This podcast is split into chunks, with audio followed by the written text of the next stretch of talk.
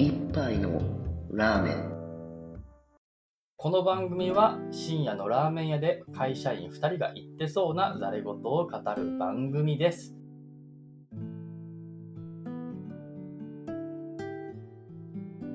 はい、始まりました。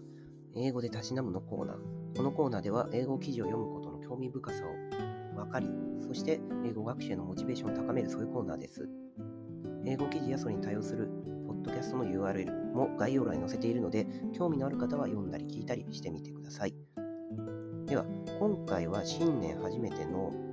放送ということになるので、新年のお祝いのニュースを取り上げてみました。概要欄に載せてあるポッドキャストの方では、世界での新年の祝いのニュースっていうのが、まあ、スピークされ、スピーキングされてるんですけど、今回取り上げる記事は特にイギリスにフォーカスしたもの、BBC の記事ですね、になります。タイトルの方早速いきましょう。Fireworks mark subdued UK New Year amid COVID spread というものになります。まず主語の Fireworks の方が花火。花火がどうしたっていうと、マークで、これ動詞として使われているマークで、MARK ですね。特別な出来事などを記念するとか祝賀するとか、そういった意味もあります。なので、花火が新年の祝賀で、え打ち上げられたということなんですけど、どんな新年かっていうのがマークの後に書いてあって、subdued っていう形容詞が挟まります。sub は sub で、dued で dude で、これは AA 辞典とか調べると、quiet and rather ref- うん reflective or depressed っていう意味になるので、ちょっと湿っぽい感じの UK New Year、イギリスの新年ということになります。で、最後の副詞句のところで、amid COVID spread になって、AMID で、in the middle of みたいな感じの言い換え、つまり、真っ真っ盛りって言えばいいんですかね。何の真っ盛りかっていうと、えー COVID スプレッド、つまりコロナが流行してる、その中でっていうことですね。ココロナが流行している中で、ちょっと湿っぽいイギリスの新年を花火で祝賀したと、そういう記事のタイトルになります。で、内容の方ですね。これ、イギリスの各地域ごとにどんな感じで祝ってたかっていうのを紹介してるんですけど、それを理解するために、イギリスの地域っていうのがどういう構成になってるのかはじめに説明します。イギリスっていうのは、別名で聞いたことある人いるかもしれないんですけど、グリグレートブレブリテン及び北部アイルランド連合王国っていう長い名前がついてます。なので、連合王国なので、いくつかの、具体的には4つの国で成立しています。1つ目がアイルランドですね。これはイギリスの本土ではなく、その左ぐらいのところにちっこい離れ島があるんですけど、そこ、アイルランドですね。首都が決まってて、ベルファストっていうところです。んで、スコットランド、次ですね。北部の本土の方にあるんですけど、首都がエディンバラ。このエディンバラっていう名前聞いたことあるような気がしますよね。おそらく他の文脈でも出てきてるような気がします。日本人聞いたことありそうな名前。はい。で、本土の南部のとこ行ってイングランド。これもまあ、サッカーとか見てたら出てくるんですかね。首都はロンドンですね。イギリスの首都はロンドンなので、それがイングランドの首都と重なってるってことになります。それから最後に、イングランドの左隣にあるウェールズっていうとこですね。首都はカーディフになります。この4つの国でイギリスっていうのは構成されてて、それぞれについての祝い方、まあ、メインではスカスコットランドとイングランドの祝い方について、この記事では取り上げられてました。では、一つずつ言ってみましょう。まずスコットランドですね。スコットランドの大晦日のことを、ホグマネイって言うんですよね。綴りはちょっと省略しますけど、でこれどういうことをやるのかっていうと、ていうかどこのお祭りかっていうと、スコットランドの首都のエディンバラのお祭りで、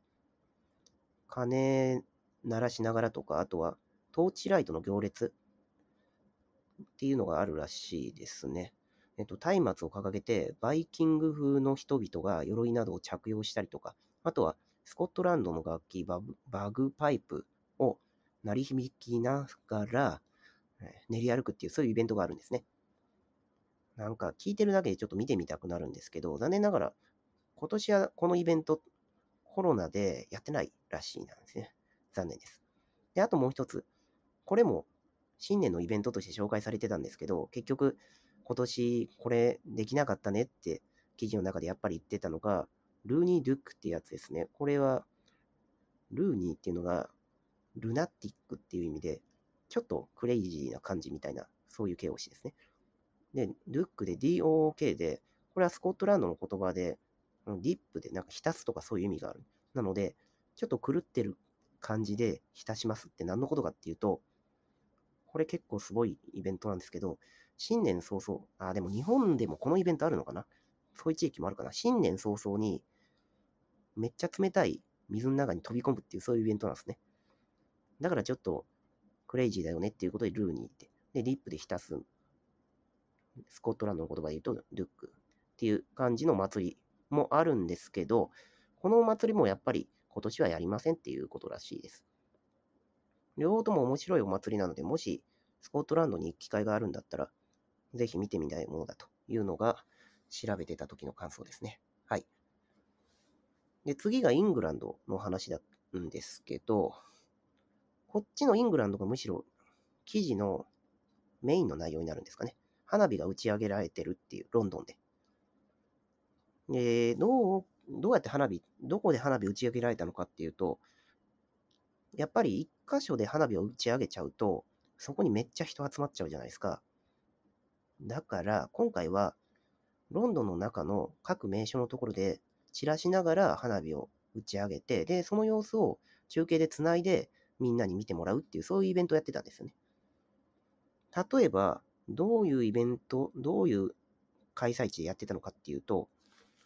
それを3つくらい紹介すると、ザ・シャードっていうところですね。これは何かっていうと、シャード・ロンドン・ブリッ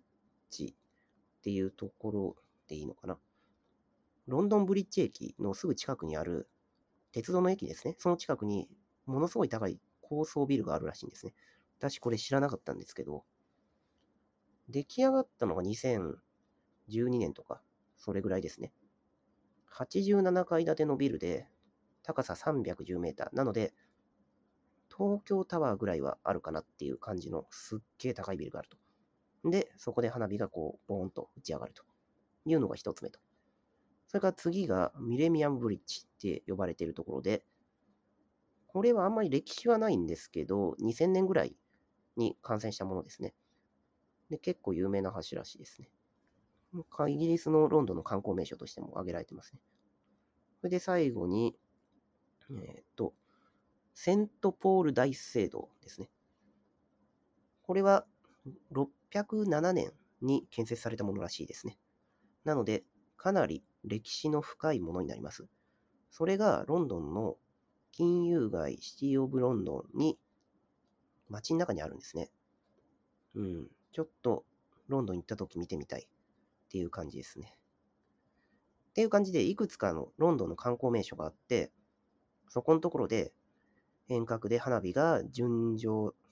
順番に打ち上げられている様子をサテライトでというかリモートでみんなで見て楽しんだという話なんですけど、記事を読むとわかるんですけど、やっぱり各、えっ、と、開催地ごとに人結構集まっちゃってるんですよね。仕方ないといえば仕方ないかもしれませんが。だけど、一箇所にまとめるよりは全然人の密度っていうのは少なくて済むっていう感じの話ですね。残った2つの地域、ウェールズと、それからアイルランドなんですけど、記事の中では、どういう感じ、どういうお祭りがありますみたいなことはあんまり紹介されてなかったですね。だけども、ちらっとは出てきましたね。各地でみんなにインタビューして、ちょっと寂しい感じのシーンになっちゃったけど、また今度来たいな、みたいなそういう感じのコメントが書かれてありました。それから、ウェールズのところに関しては、どうやら、この新年の祝いで、結構暖かかったらしくて、気温が16.5度ですかね。とかなってたらしいですね。だから近年で最も暖かいっていう話らしいです。うん、新年の祝い、確かにやるのはいいんですけど、寒いの嫌なんで、てか特に、今年結構寒かったんで、日本とかも。あったかいの羨ましいです。っていう感じで、イギリス内での新年の祝いの話。って言ってもほとんどコロナでイベントやってねえっていう話だったんですけどね。はい。じゃあ次。記事の日英比較なんですけど、日本語の記事は今回ない。けども、これ重複した記事で、ホグマネイっていう話したじゃないですか。スコットランドのエディンバラのところでやってるお祭り。これが中止になったっていう記事も実はもう一個上がってるんですね。で、タイトルが Muted Celebrations as Hog Money Curtailed by COVID というタイトルなんですけど、COVID、うん、コロナによって中止に追いられてしまったホグマネーっていう感じの記事で、で、実はこれ面白いのが、記事の中読んでみると、今回取り上げた記事と同じ人物へのインタビューが出てきて重複して使われてるんですよね。うん。やっぱりニュースって、例えば日本のニュース番組でも朝のニュースと昼のニュースと晩のニュースで同じ人のインタビューが使われてたりとかするじゃないですか。イギリスの記事もやっぱりそういうことをするんだなっていうのが今回意外に、意外っていうかでも、確かに取材するの大変だからこういう感じのことをするっていうのは自然なのかもしれません。それに、新年の記事ってすげえ早さで出さないと、もうかなり旬も旬じゃないですか。だって1月1日しかほとんど有効期限ないわけで。となると、こういう戦略を取るっていうのはまあ仕方ないのかなという気しました。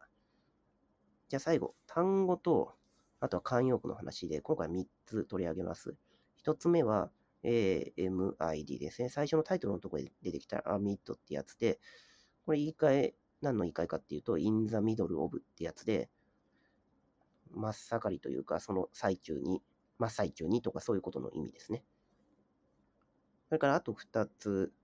えっ、ー、と、BUSK でバスクですかね、これ。大道芸っていうのをこの4文字で表しますね。短いんだけど、なかなかお目にかかったことがない単語だなと思ったので、今回取り上げました。あとは、ギギク、GIG でギックみたいな、ちょっと発音は私うまくできないんですけど、これ3文字で路上ライブを意味するそうです。これも短い割にはあんまり見たことない単語だなということで、今回取り上げさせていただきました。いずれも祭りっぽい、祭りに関係するような単語です。ということで、今回はイギリスのお祭りの記事を取り上げてみました。以上です。